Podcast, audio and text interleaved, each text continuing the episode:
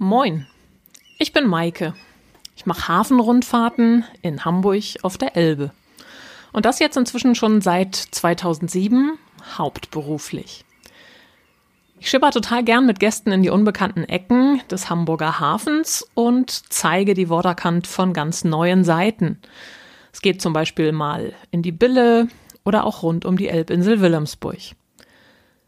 Weil wir momentan ja leider nicht live mit euch schippern dürfen, gibt's meine Hafentouren jetzt in handlichen Episoden auf die Ohren. Viel Spaß beim Zuhören und herzlich willkommen in meinem Podcast Maike im Hafen viel mehr als eine Hafenrundfahrt. In dieser ersten Folge möchte ich euch gerne erzählen, wie ich eigentlich im Hafen gelandet bin und wie mein Alltag bis Februar diesen Jahres ausgesehen hat.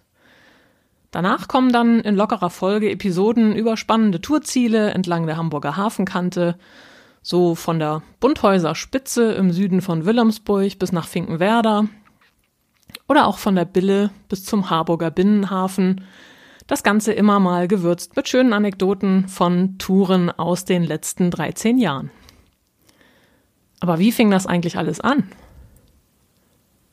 Hier kommt meine Geschichte. Ich bin von Haus aus Nordfriesen, also waschechtes Nordlicht. Hört man mir manchmal auch an. Pladütsch habe ich allerdings ernsthaft nur als Kind im Dorftheater geschnackt. Dann und wann rutscht mir vielleicht doch noch mal ein bisschen nordischer Slang raus, aber macht ja auch nichts. Ich bin inzwischen 48, habe eigentlich Wirtschaftsinformatik studiert und war neun Jahre lang im Softwarevertrieb für komplexe IT-Projekte unterwegs. Puh, eigentlich ja völlig klar, dass man dann irgendwann im Hafen landet, oder? Naja, ganz so einfach war das natürlich nicht. Es war im wahrsten Sinne des Wortes eine Schnapsidee. Und das kam so. Eigentlich wurde der Grundstein für diese Selbstständigkeit an einem gemütlichen Abend auf dem Sofa so um die Jahrtausendwende gelegt. Ich habe damals abends auf dem Sofa gelegen, gemütlich Fernsehen geguckt und landete beim Durchseppen bei der Sendung B trifft im WDR. Da habe ich die Berufsfinderin Uta Glaubitz gesehen, die von ihren Kundinnen berichtet hat und die gerade eine Geschichte erzählte, wie eine Krankenschwester ihren Traum realisierte, nämlich Kapitän auf See zu werden. Also so richtig dicke Pötte über die Ozeane zu steuern. Wow, habe ich nur gedacht, das geht. Naja, und wenn man es genau überlegt, klar geht das. Man muss natürlich nur erstmal vom Sofa aufstehen. Tja, ich habe den Gedanken also in meinem Kopf bewegt und hatte eigentlich schon lange immer überlegt, Mensch, was kann ich eigentlich machen? Weil das, wo ich da so gelandet war, das war nicht so richtig meins. Es hat zwar funktioniert, ich habe gutes Geld verdient, aber Spaß und Begeisterung und Leidenschaft sieht irgendwie anders aus. Also habe ich dann auch so ein Berufsfindungsseminar gebucht. Dabei kam raus, dass ich unbedingt mehr Kundenkontakt haben sollte, dass mir Selbstständigkeit liegt, dass ich was mit Organisation machen sollte und vor allem, dass ich in einem, in meinem optimalen Job direkten Kontakt zu Menschen brauchte. Zu meinem Angestellten-Dasein in der IT-Firma passte das irgendwie nicht. Ich blühte immer nur dann auf, wenn ich auf Kundenterminen mal Lösungen präsentieren durfte oder wenn mal wieder eine Cebit anstand und ich von Kunden oder ich dann Kunden da die Software zeigen konnte. Es hat zwar alles irgendwie funktioniert, beziehungsweise habe ich funktioniert, aber die Motivation und Leidenschaft für mein Tun, die fehlte komplett. Dann kam ein Beratungsprojekt bei einem Hamburger Kreuzfahrtunternehmen.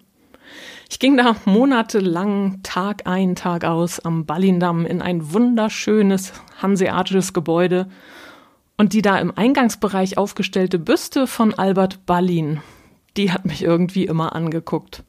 Als wollte er sagen, hey, guck mal da oben über dem Portal, was ich da als mein Leitspruch hingeschrieben habe, nämlich mein Feld ist die Welt. Meinst du nicht, dass da in deinem Leben vielleicht auch gerade irgendwas schief läuft und dass du mal überlegen solltest, ob deine Welt nicht doch ein bisschen größer ist, als das jetzt momentan den Anschein hat.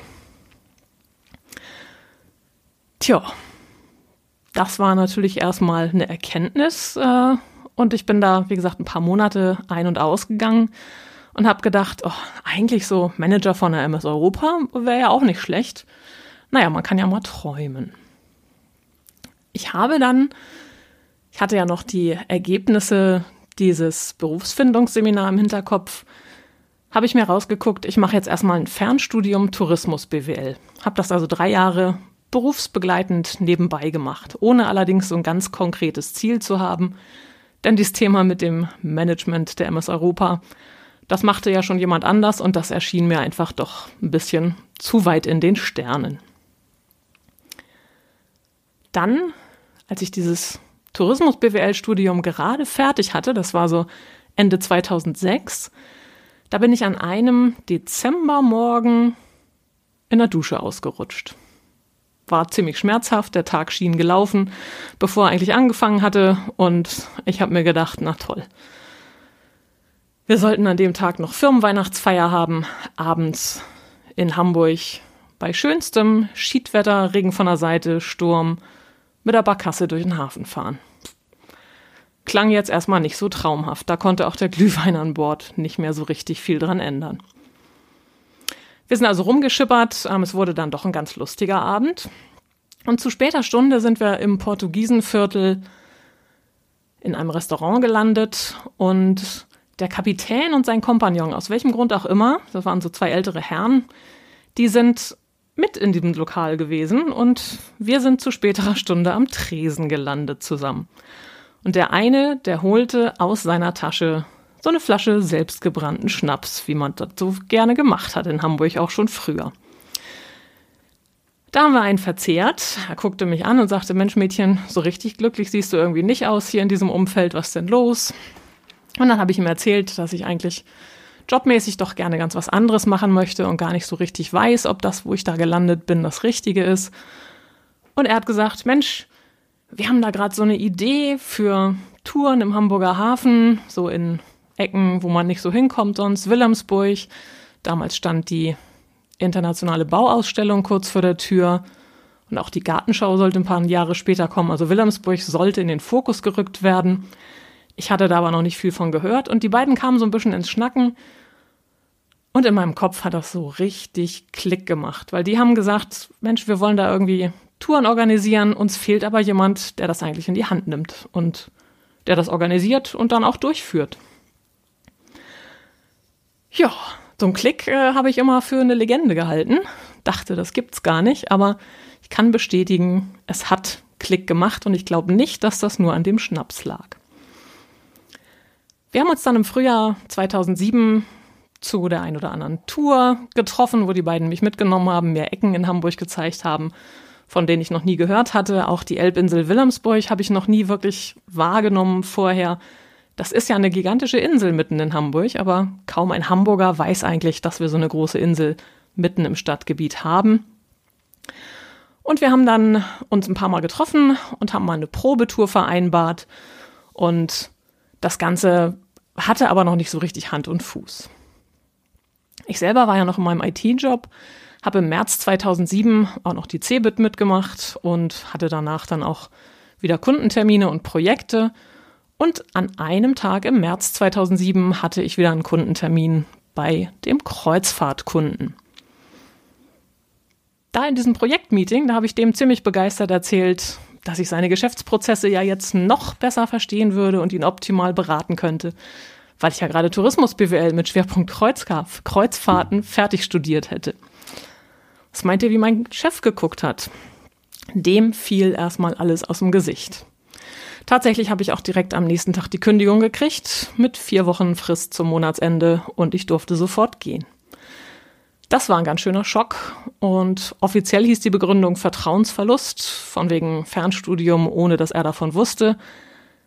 Aber so einfach äh, hatte ich eigentlich nicht gedacht, dass ich auf der Straße landen würde.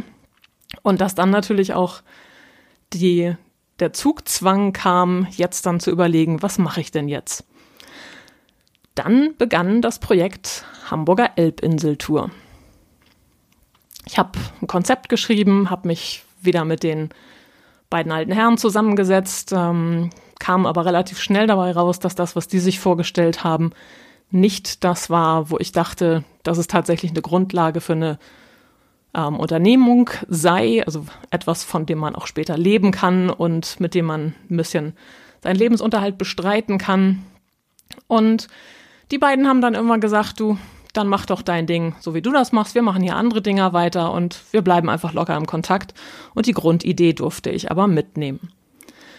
Ich habe die dann ausgearbeitet, habe ein Konzept geschrieben, habe Leute an den Landungsbrücken befragt, ein paar hundert Leute, ob die eigentlich irgendwas von Wilhelmsburg wissen, ob die schon mal über die Kühlbrandbrücke gefahren sind, ohne immer nur gegen die Leitplanke zu gucken, ob die eigentlich überhaupt schon irgendwas von Wilhelmsburg wissen, ob sie überhaupt hinfahren würden oder ob sie Wilhelmsburg nur mit der Flut 62 in Verbindung bringen und so weiter. Also viele Fragen mir überlegt mit ein paar Freunden, die mich unterstützt haben, eine Fragebogenaktion gemacht. Und dann haben wir irgendwann gesagt, so, jetzt kann das ja mal losgehen. Ich habe ein Schiff gechartert, Freunde eingeladen und dachte mir eigentlich so, ach, die letzten Plätze auf dem Schiff, die fülle ich einfach mit Leuten, die an den Landungsbrücken da passantenmäßig so gerade vorbeikommen. Kennt man ja, hier die nächste Abfahrt, wer will noch mitfahren? Ich dachte, ich schnack die einfach an und dann kommen die alle mit aufs Schiff und dann passt das schon. Hatte mir einen schönen günstigen Preis ausgedacht für die Tour. Naja, ich habe erstmal Bekanntschaft mit der Hafenpolizei gemacht, denn man darf sich gar nicht einfach so an die Landungsbrücken stellen und sagen, hier, wer will noch mal ein Ticket, wer hat noch nicht. Das ist da alles schon ziemlich durchorganisiert, auch wenn man das von außen immer gar nicht so mitkriegt. Ja, was soll ich sagen? Es gab viele Momente, in denen ich dann auf die Nase gefallen bin, erstmal ordentlich drauf bezahlt habe, auch lernen musste, wie das eigentlich ist, sich selber bzw. seine eigene Dienstleistung zu verkaufen, wie man gute Geschäftspartner im Hafen findet, inklusive der wirklich faszinierenden Erkenntnis, die haben gar nicht auf mich gewartet. Merkwürdig eigentlich.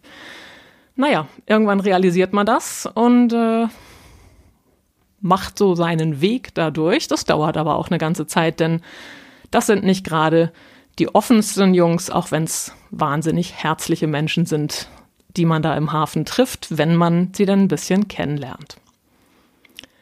Inzwischen bin ich ganz gut im Hafen angekommen.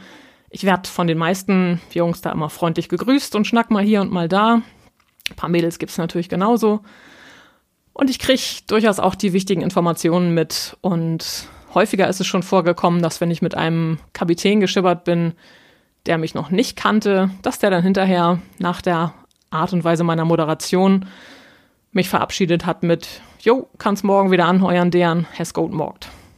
Das ist natürlich mein kleiner Ritterschlag neben den zufriedenen Kunden, die ich doch zumeist habe, würde ich einfach mal so behaupten. Auf den Touren meiner Firma Hamburger Elbinseltour, da habe ich inzwischen hauptsächlich Hamburger als Gäste, aber auch viele Menschen, die sich im Hafen ganz gut auskennen, weil ich eben nicht nur die Standardthemen anfahre und ansteuere, sondern gerne mal in Ecken fahre, wo man sonst nicht so hinkommt. Wie gesagt, Schwerpunkt Wilhelmsburg, natürlich auch Blom und Vostocks, Container Terminals, Speicherstadt, Hafen City, alles was so dazugehört, aber eben auch gerne mal ein bisschen über die bekannten Grenzen hinaus. Meine persönliche Herausforderung ist dabei immer, selbst auch die Begeisterung für den Hafen und das Geschichtenerzählen zu behalten. Denn Begeisterung steckt natürlich an und überträgt sich dann hoffentlich auf meine Gäste. Die erzählen zu Hause davon, erzählen ihren Nachbarn davon, ihren Freunden und dann kommen die vielleicht ja auch zu mir auf Tour. Der Morgen, an dem ich damals morgens in der Dusche ausgerutscht bin und an dem es abends so Klick in meinem Kopf gemacht hat, der ist jetzt über 13 Jahre her. Seit zwölfeinhalb Jahren lebe ich ausschließlich von meinen Hafentouren, habe inzwischen über 50.000 Menschen den Hamburger Hafen näher gebracht, darunter Landfrauen aus der Lüneburger Heide, Manager aus aller Welt, Handwerker aus Flensburg, aber auch zum Beispiel die Ehepartner der Staatschefs beim G20-Gipfel hier in Hamburg. Die Abwechslung macht da natürlich sehr den Reiz aus, denn jede Tour ist anders. Bisher hat das ganz gut funktioniert. Jetzt haben wir aber das Problem, dass uns Corona bedingt alle Hafentouren mit Gästen verboten sind.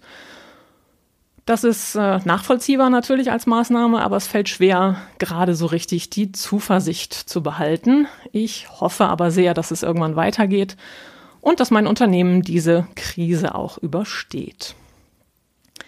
In der Zwischenzeit, da es eben Hamburger Hafen auf die Ohren, wenn ihr mögt. Es würde mich sehr freuen, wenn ihr mehr hören wollt und auf die nächsten Geschichten gespannt seid, wenn es dann wieder heißt, Maike im Hafen, viel mehr als eine Hafenrundfahrt. Ich sag mal, ahoi, bis zum nächsten Mal.